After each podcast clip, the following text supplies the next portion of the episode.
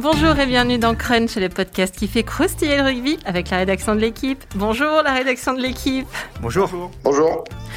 Cette semaine, après la performance européenne de l'Union Bordeaux-Bègles qui a battu le Racing en quart de finale 24-21, et après la performance de son ouvreur qui a marqué les 24 points de l'UBB, on va se consacrer micros et âmes à Mathieu Jalibert. Parce que dans une fin de match à suspense, l'ouvreur international a été très solide. C'est lui qui a qualifié son équipe euh, d'un coup de pied de 55 mètres à la 82e, alors qu'il y avait 21-21. Ajoutez à cela les 22 points qu'il avait inscrits la semaine d'avant contre Bristol et son tournoi de bonne facture. Et vous comprendrez pourquoi aujourd'hui on n'aura Dieu que pour Mathieu, pour son jeu, pour sa rivalité avec Romain Tamac et pour sa façon d'être euh, aussi qui a pu être pointue du doigt. Ceux qui pointent à Crunch aujourd'hui, ce sont les journalistes de la rubrique rugby de l'équipe. Salut Clément Dossan. Salut Cricri. Euh, il y a aussi Romain Vergang. Salut Romain. Salut Christelle. Et Thomas Ferrotto. Welcome back Thomas. Salut Christelle. Allez, vous connaissez le programme, alors on y va. Flexion, lié, jeu. Alors, ça n'a pas été le match de la décennie, euh, apparemment, cette UBB Racing. Euh, Christophe Furios, le coach de Bordeaux, a même avoué qu'il était désolé pour le spectacle. Mais dans ces phases finales, on n'est pas là pour montrer qu'on sait jouer au rugby, on est là pour gagner les matchs. Il a aussi précisé. Celui qui lui a permis de le gagner, ce match, c'est Mathieu Jalibert. 8 coups de pied de pénalité réussis sur 9 et surtout ce dernier à 55 mètres dans les arrêts de jeu qui offre la victoire et une demi-finale contre et à Toulouse le week-end du 1er mai, jour de l'anniversaire de Romain Tamac, figurez-vous. Euh, Mathieu Jalibert, il a 22 ans et euh, 3 ans de match en pro euh, sur le CV. Il est de cette génération de joueurs précoces. Euh, premier match avec Bordeaux à 18 ans, avec l'équipe de France à 19 ans. Il a 12 sélections, mais euh, probablement plus, hein, sans cette blessure au genou gauche lors de son premier match contre, contre l'Irlande, avec rechute quelques mois plus tard, et à peu près euh, un an sans terrain euh, au final. Cet hiver, c'est une autre blessure, celle de Romain Ntamak, qui lui a permis d'être titularisé en bleu et de faire un, bon tournoi, alors qu'on craignait un peu au, au début, Romain, que son jeu très offensif, en fait, ne se heurte à celui plus restrictif de, de l'équipe de France. Tu, nous l'analyserais un peu, le, jeu de Mathieu Jalibert, euh, Romain? Ma Mathieu Jalibert, il fait partie de ces, joueurs qui ont des, qualités d'appui et de vitesse euh, au-dessus de la moyenne et qui font que bah, il utilise ces qualités-là bah, pour attaquer la ligne, franchir, euh, prendre des initiatives individuelles. Et, euh, et, ces qualités-là, euh, paradoxalement, euh, posaient question en équipe de France dans un système de jeu qui se voulait, euh, je mets ça entre gros guillemets, évidemment restrictif avec le staff de, de Fabien Galtier. Et finalement, il a levé ces doutes-là en équipe de France en montrant bah, qu'il pouvait très bien rentrer dans un cadre et utiliser ses qualités quand il le fallait. Et donc aujourd'hui, voilà, c'est un, c'est un ouvreur qu'on sent à la sortie du tournoi destination, en tout cas en pleine confiance dans ses moyens. alors il y a toujours un peu des, des initiatives qui vous font passer quelques sueurs froides dans le dos. Il y en a encore une euh, justement hier en fin de match contre le Racing où il, il fait une feinte de feinte de dégagement dans son camp. Euh, puis finalement, il essaie de la jouer la main, il se fait plaquer, coffrer au sol, ça fait pénalité pour le Racing et égalité. Donc euh, voilà, il a il a toujours ces ces petits passages de folie, on va dire, mais qui sont finalement pas grand chose comparé à ses, à ses qualités intrinsèques euh, qu'il a depuis toujours. Donc, je redis, d'appui, de, vitesse, d'explosivité et, euh, de talent qui font que quand il attaque la ligne, euh, ben, il peut faire des différences à lui, à lui tout seul. quoi. Euh, je me souviens que c'était Adrien Corré qui avait fait un décryptage sur les, petites gourmandises dont parfois euh, Mathieu Jalibert peut se rendre coupable, pas tant euh, dans son rôle d'ouvreur en tant que premier attaquant, mais parfois lorsqu'il est euh, lorsqu'il est dans le troisième rideau, puisque de plus en plus les ouvreurs maintenant euh, alimentent le troisième rideau pour réceptionner du jeu au pied adverse, et où là parfois voilà sur des ballons de relance qui n'en sont pas vraiment, quand c'est un peu bouché, ils, ils, tentent des choses. Et effectivement, Romain y faisait référence, ça s'est encore produit hier, alors qu'un jeu au pied aurait permis à, sans doute à l'UBB de s'épargner un, un final haletant. C'était pour sans doute pour mieux briller derrière. euh, non mais je plaisante en disant ça. Il, il s'est fait coffrer, il a offert trois points. À, à, au Racing qui ont failli euh, coûter la, la, fin du match et peut-être une prolongation à, l'UBB. Mais, euh, mais c'est vrai qu'on a le sentiment aujourd'hui d'un joueur qui, euh, qui trie davantage ses ballons. Pour moi, j'ai en mémoire la finale de la Coupe d'automne contre l'Angleterre où euh, je sais plus combien il y avait eu de jeux au pied dans le match, mais ça avait été euh, insupportable. Les deux équipes avaient énormément, énormément joué au pied et Jalibert, dans le jeu, le fameux jeu de dépossession voulu par Fabien Galtier, s'était plié à ça, avait énormément joué au pied. En revanche, le bon ballon d'attaque qu'il avait fallu jouer, il l'avait joué. Il avait posé un raffut, un, je sais plus, un pilier. Je me demande si c'était pas. À Jamie George. À Jamie George, pardon, au talonneur pour prendre un intervalle et offrir l'essai à Dulin. Et c'est ça Mathieu Jalibert, c'est-à-dire que c'est euh, c'est des fulgurances. Je, fais un parallèle qui, euh, attention, je ne dis pas que Mathieu Jalibert est Dan Carter, mais Dan Carter c'était ça, il se faisait oublier pendant tout le match et d'un coup d'un seul, garder un ballon pour lui, franchissait et amener quelque chose de décisif. Et c'est là-dessus que Jalibert est en train de progresser, doit encore progresser pour devenir un, attaquant hyper complet et voilà bien faire le tri entre tous les, tous les ballons. D'ailleurs, cette anecdote sur Dan Carter, elle est assez bonne parce que je crois que c'était juste après ce, cette, finale de la Coupe d'automne des Nations où je crois que c'était une chronique dans dans le Times, enfin je sais plus quel, quel, journal anglais, où il y avait un ancien international, je crois que c'était Mike Cat peut-être, qui, qui, le comparait justement à, Dan Carter sur ses fulgurances. En fait, c'est vraiment ce qu'on pourrait appeler un joueur frisson, quoi, qui, qui va hum, tout de suite inventer quelque chose, relancer un, ballon et créer quelque chose. Euh, peut-être plus en opposition avec Romain Ntama, qui est peut-être plus robotique, et c'est pas du tout péjoratif quand on le, quand on le dit comme ça. Et hum, après, sur le, jeu offensif, on voit bien que le, le, tournoi destination a quand même fait beaucoup de bien à, à Mathieu Jalibert, qui a qui a appris justement voilà, à, plus taper au pied, à, à apprendre que voilà, c'est pas, pas mal de ne pas relancer euh, chaque ballon et de ne mm. pas traverser le, terrain à, chaque, euh, chaque offensive. Quoi. Euh, j'en parlais justement avec avec Frédéric Charrier avant le avant le tournoi et c'est vrai qu'il il, me disait qu'en fait lui, dès qu'il m'a, dès que je lui ai posé une question sur Mathieu Jalibert, il m'a cité euh, tout de suite un mauvais exemple. C'était le match à Toulouse euh, en fin d'année, où euh, bah, je cite Frédéric Charrier, bah, il a fait un peu tout et n'importe quoi en essayant de jouer comme les Toulousains, de se mettre en lumière un peu tout seul, et il a pris un retour de bâton assez assez fort ce soir-là et Bordeaux s'est perdu dans son jeu avec ça et a, et a perdu assez largement à, à Toulouse. Et après en lui disant ben on avait pris ce match-là et le match en Angleterre avec l'équipe de France pour lui dire voilà il y a deux matchs qui se ressemblent pas. Il y a un match où tu prends beaucoup d'initiatives et trop de risques et ça coûte à ton équipe.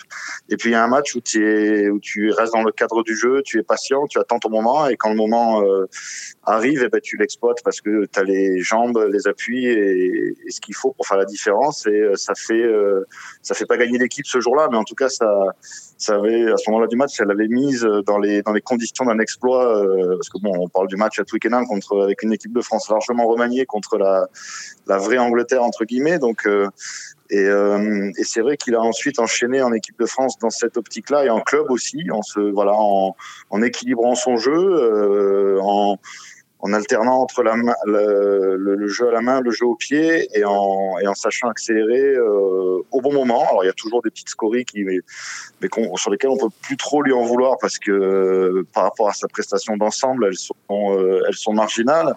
Mais en tout cas, c'est vrai qu'il a eu besoin sûrement d'un, petit laps de temps pour assimiler ça, et le fait d'enchaîner des matchs au niveau international l'a sans aucun doute beaucoup aidé aussi là-dessus, de voir que à ce niveau-là, ben, effectivement, il faut savoir rester euh, sérieux, rigoureux, euh, patient et exploiter ses qualités, mais au, moment opportun. Ce qui est génial en fait avec ce joueur aujourd'hui, c'est que il s'inscrit dans la, dans, la, dans la tradition des grands 10 euh, des grands 10, comme dirait la boucherie Ovalie, euh, attaquants français. Alain Penaud, Thomas Castagnède, voilà, pour moi, c'est.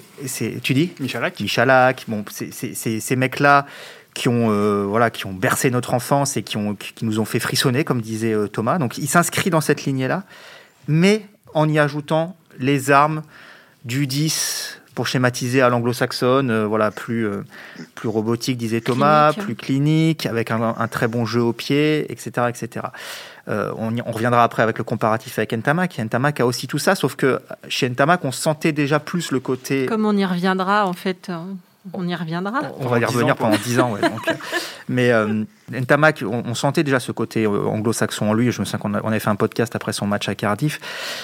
Jalibert, on le sentait, on le sentait moins. Et, et donc les matchs de l'équipe de France pendant le tournoi ont montré qu'il avait ça, qu'il était capable de l'adapter. Et moi, ce qui me marque là vraiment particulièrement sur les deux derniers week-ends de Coupe d'Europe, c'est son, son froid, son sang-froid, son mm. flegme sur les tirs au but. Là, on, a, on parle d'un match où il a marqué 24 points. La semaine d'avant, c'était déjà 22 contre Bristol, mais avec un essai, donc avec cette fulgurance offensive à un moment.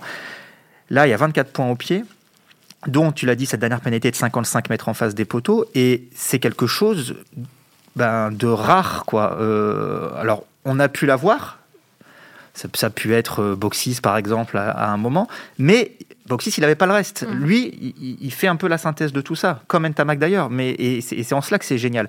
Et euh, petite euh, petite euh, anecdote chiffrée, là j'ai regardé, il est en tête donc du, du, classement des réalisateurs de la de la Champions Cup. C'est anecdotique, il reste encore des matchs et il le sera peut-être plus à la fin de la compétition si l'UBB ne va pas au bout. Mais c'est extrêmement rare. Du coup, ça m'a interloqué. Je suis allé voir qu'un joueur français soit en tête de ce classement-là. C'est arrivé euh, dans les 15 dernières années, c'est arrivé que deux fois. Morgan Parra en 2013 quand euh, Clermont va en finale et Dimitri Yachvili en 2010 quand le BO va en finale. Et euh, donc voilà, ça, ça, montre un petit peu. Et tous les autres joueurs, c'est Sexton, Wilkinson, mmh. Owen Farrell des années et des années, Yann Madigan une année avec le Leinster, etc. etc. Donc il, vient s'installer là. Peut-être qu'il ne le sera plus à la fin de la, de la compétition encore une oui, fois. De mais euh... vous avez sorti 51% de, des ouais, points 51% de des points marqués lui. par l'UBB. Donc il a un poids prépondérant aujourd'hui, enfin monstrueux même dans le parcours de l'UBB dans, dans, cette Coupe d'Europe. Et, et, là où c'est pas anecdotique en Champions Cup, c'est que surtout c'est ces quatre premiers matchs euh, en, dans cette compétition. Ouais.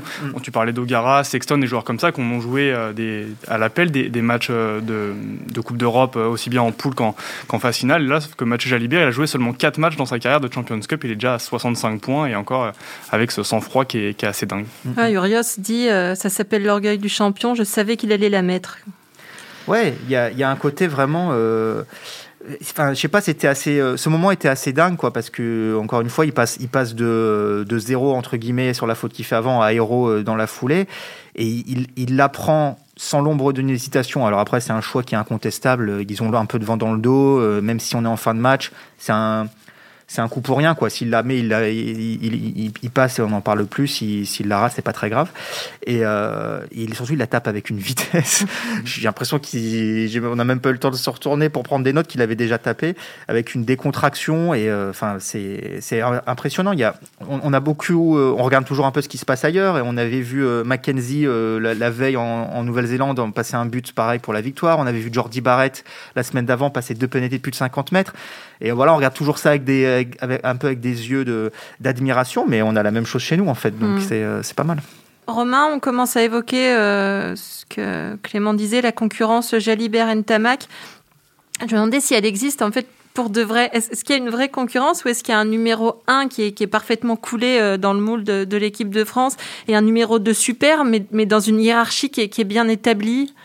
Bah c'est difficile à savoir pour euh, déjà une, une raison simple, c'est qu'en fait, euh, entre les blessures de Romain Tamac et la règle des trois faits de match à l'automne, on a rarement eu encore de cas avec les, ouais, si vous voyez ce que je veux dire, de, ouais, les deux joueurs un peu à condition frontale. égale. Euh, mmh. Voilà. Euh, enfin, on l'a eu l'année dernière au début du tournoi et euh, la question s'était pas posée puisque Romain Tamac avait déjà joué la Coupe du Monde, avait une grosse expérience, enfin, avait déjà une petite expérience internationale plus euh, un palmarès déjà construit avec Toulouse. Euh, donc là, la question s'était pas posée. Et puis ensuite, à l'automne dernier, ben, Romain Tamac s'est blessé. Puis la règle des trois faits de match a fait que Jalibert a enchaîné. Là, ce tournoi-là, euh, Tamac était encore blessé. Euh, Jalibert est revenu. Puis c'est Jalibert qui a manqué la fin du tournoi euh, après sa commotion. Donc euh, pour l'instant, on ne sait pas. moi, je pense que Romain Tamac reste devant dans l'esprit euh, du sélectionneur par euh, déjà l'association avec euh, Antoine Dupont qui a l'énorme avantage de peaufiner au quotidien à Toulouse et de par cette cette expérience là et de par le fait qu'il n'a jamais raté un seul match avec l'équipe de France. Il a toujours été il a toujours été performant.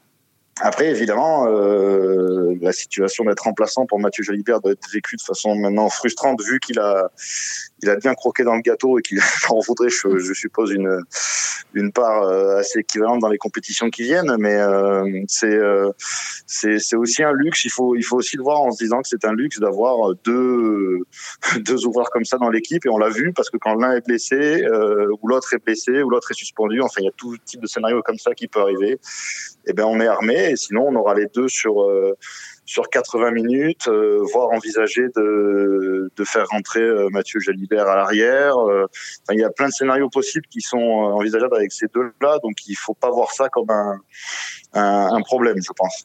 Ah, alors oui, Mathieu Jalibert a joué les deux premières rencontres du Six Nations parce que Romain Ntamak avait eu cette, euh, cette fracture à la mâchoire. Mais il faut quand même préciser que, euh, que Romain Ntamak revient contre l'Angleterre. Alors certes, il avait joué quoi 60-70 minutes avec euh, Toulouse face à Brive, donc on peut considérer qu'il était simplement de retour, mais le stade de l'équipe de France avait choisi de titulariser Mathieu Jalibert. Et ensuite, il y a le match contre le Pays de Galles. Donc là, on peut se dire quand même que Romain Ntamak a joué une bonne partie du match, enfin, était là dans, dans, le groupe depuis une dizaine de jours.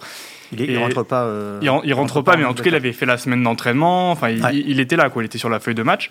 Euh, donc, on aurait pu penser que si, si c'était aussi clair que ça dans, en termes de hiérarchie, que Ntamak puisse reprendre son poste face au, Pays de Galles. Sauf que Fabien Galtier et son staff avaient choisi d'enchaîner avec Mathieu Jalibert pour une quatrième fois de suite, ce qui n'est pas non plus totalement anodin, quoi. Mm, mm. Moi, je pense que on aurait fait, on aurait fait ce podcast il y a un an. C'était, euh, c'était une évidence à la sortie du tournoi 2020, euh, Ntamak était le numéro 1.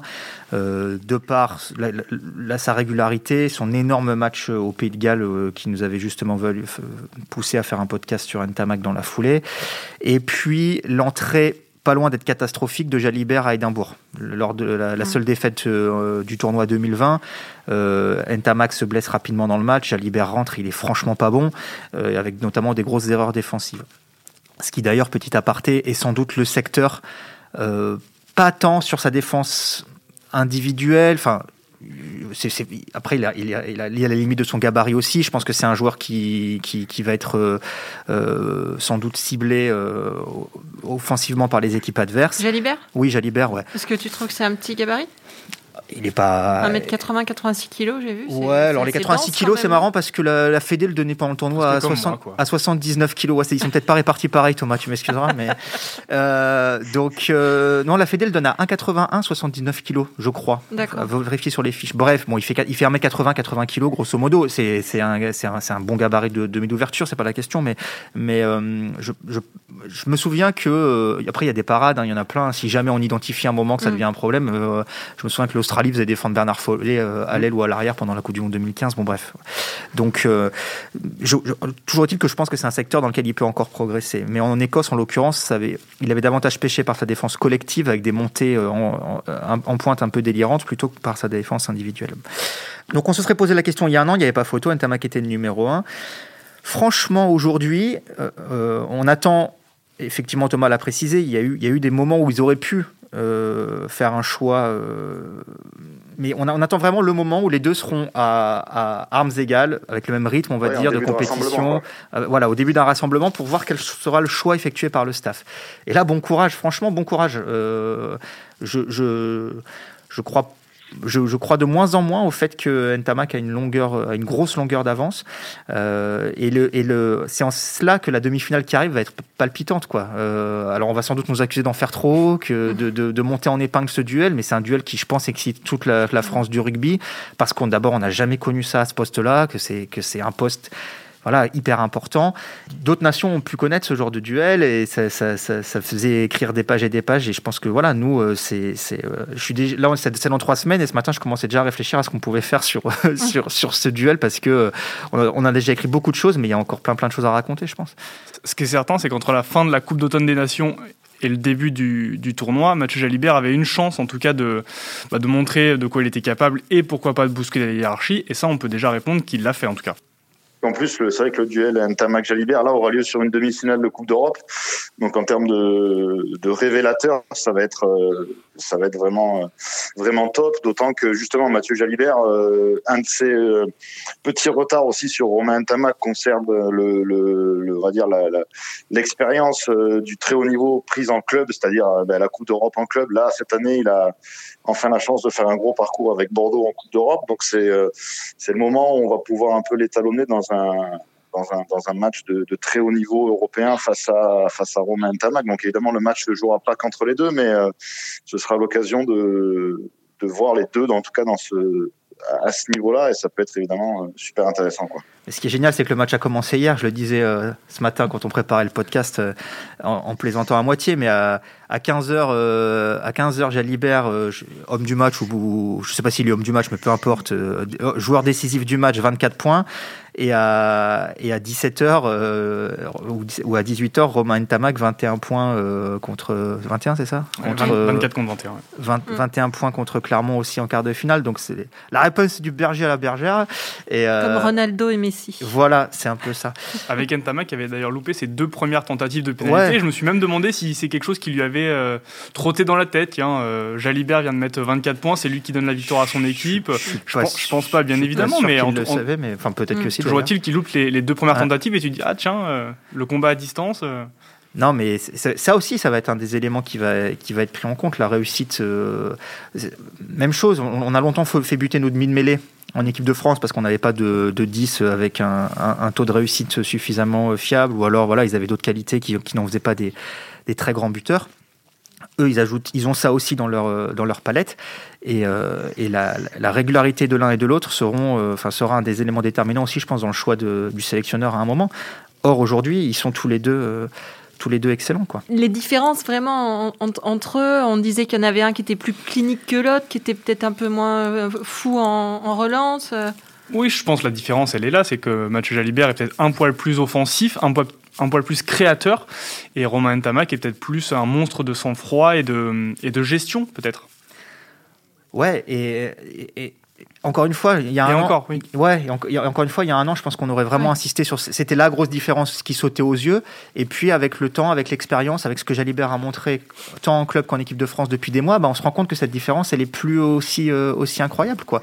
Et, euh, et c'est intéressant. Après, Romain, il a ouvert une piste qu'on a déjà évoquée ici et dont on peut reparler euh, peut-être rapidement. C'est à un moment, est-ce qu'il va pas falloir les associer, quoi? C'est-à-dire que quand tu as deux mm. joyaux pareil euh, dans, ton, dans ton effectif, euh, est-ce que c'est pas dommage de te priver de, de l'un ou de l'autre? Et plus ça va, je l'avais déjà un petit peu évoqué. Alors moi, je pense que la solution est celle euh, qu'a avancé Romain, c'est-à-dire que je pense pas que la solution soit Jalibert à l'arrière. Pourquoi? Parce qu'on a du lin qui aujourd'hui fait la maille. Et en fait, en fait, il faut réfléchir plus en termes de où est-ce qu'il y a des carences entre guillemets, même s'il y en a pas beaucoup, mais ou des ou des opportunités.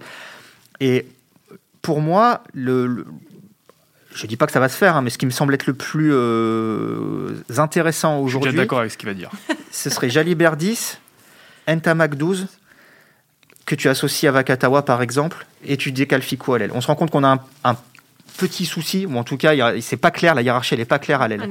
Euh, on a Penaud, on a Teddy Thomas, on a Gabin Villière, il y a des jeunes qui pointent le bout de leur nez, le Bel, Taofi Fenois, mais voilà, il n'y a, pas le, a pas le patron encore. Mm quand tu, Ficou est incontournable. Quoi je pensais quand, quand je disais ça, c'est que je, je me disais euh, que l'un des deux soit sur le banc au coup d'envoi, mais par contre qu'on on systématise pas un remplacement de Ntamak par Jalibert ou de Jalibert par Ntamak, mais qu'on utilise les deux ensemble sur le terrain euh, dans une fin de match. Donc effectivement, soit euh, soit Ntamak en 10, Jalibert en 15, ou euh, un, euh, un Jalibert 10, Ntamak 12. Une question qu'on s'était d'ailleurs posée sur la fin de match en Angleterre. je ouais, crois, tout à fait. On, s'était dit que on voit Katawa Et pourquoi est-ce qu'il fait pas rentrer Ntamak au centre en laissant Jalibert qui pour le coup c'est un bon match et tenait son match quoi. Ouais.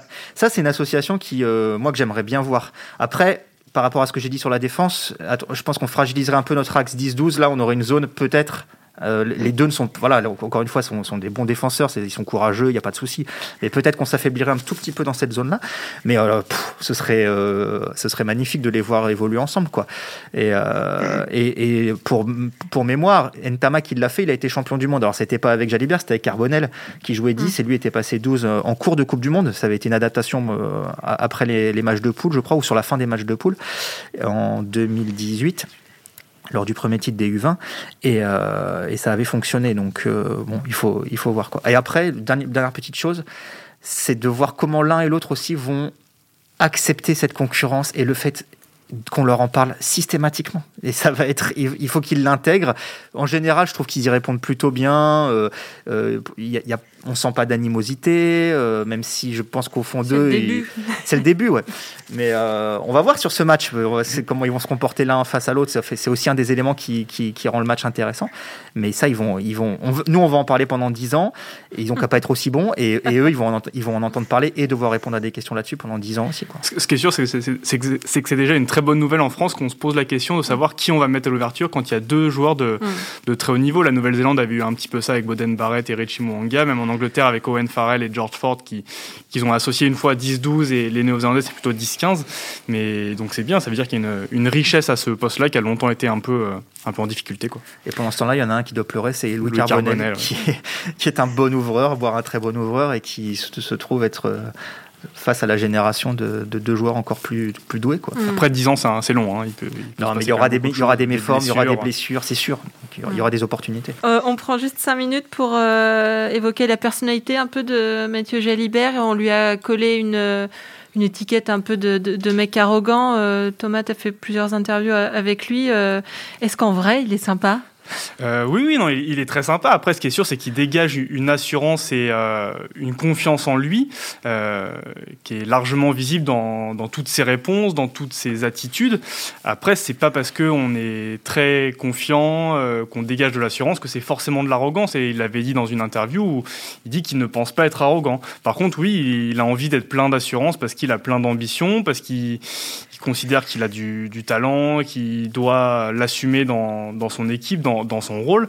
Après, euh, non, non, c'est clair que c'est pas un mec qui est foncièrement arrogant, mauvais mec, euh, qui va euh, mal parler à, à, tout le monde, être détestable dans un vestiaire. c'est pas l'impression qu'il m'a donné, c'est pas l'impression qu'il semble donner à ses coéquipiers en tout cas.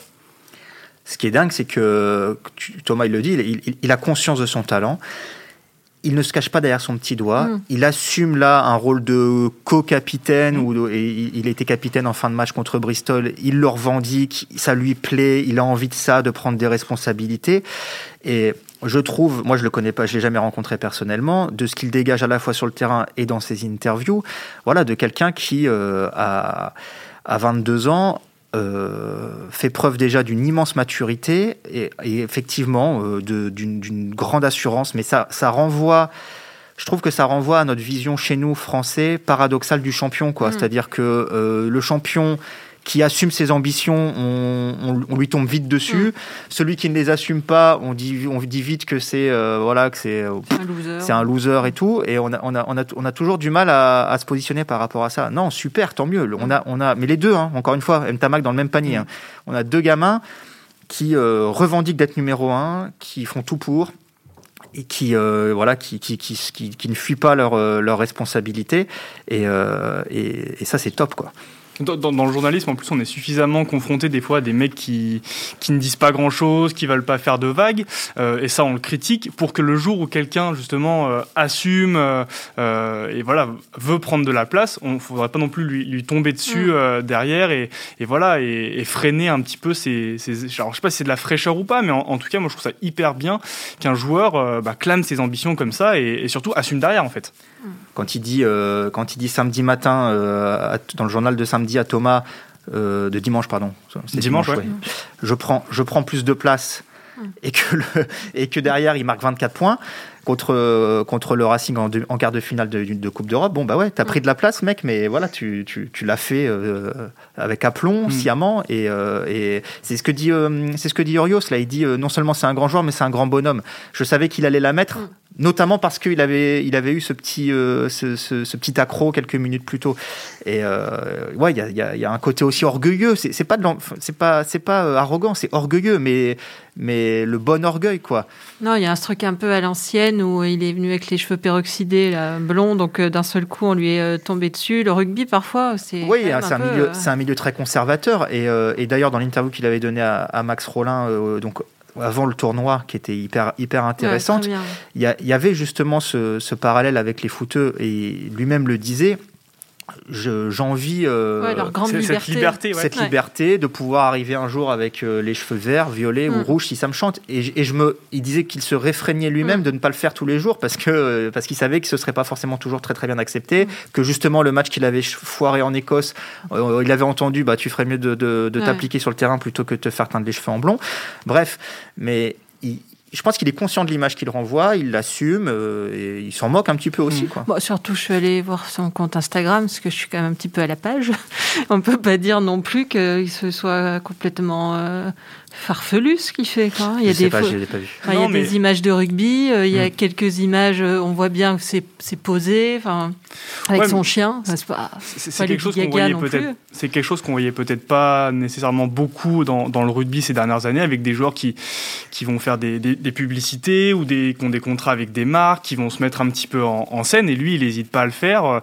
Et c'est peut-être ça qui a pu déranger euh, à un moment, alors que c'est pas non plus quelque chose de très grave. quoi. Hein, non, mais Romain, pardon, Romain, tu es là oui, puis après, moi, je, je, je, je pense qu'à l'époque des, des, réseaux sociaux et de l'instantané, malheureusement, il y a l'épisode de Castres qui lui a été euh, particulièrement défavorable dans son image. En plus, ça tombait au moment où il, il arrivait euh, pour jouer des matchs en équipe de France, euh, justement en tant que titulaire, où bon, on rappelle ça rapidement, mais où il, il est remplaçant, enfin, il est sur le banc de touche à ce moment-là. Bordeaux marque l'essai de la victoire, il rentre sur le terrain et il chambre ostensiblement un castré. et derrière, quand Canal lui pose la question, il n'assume pas du tout.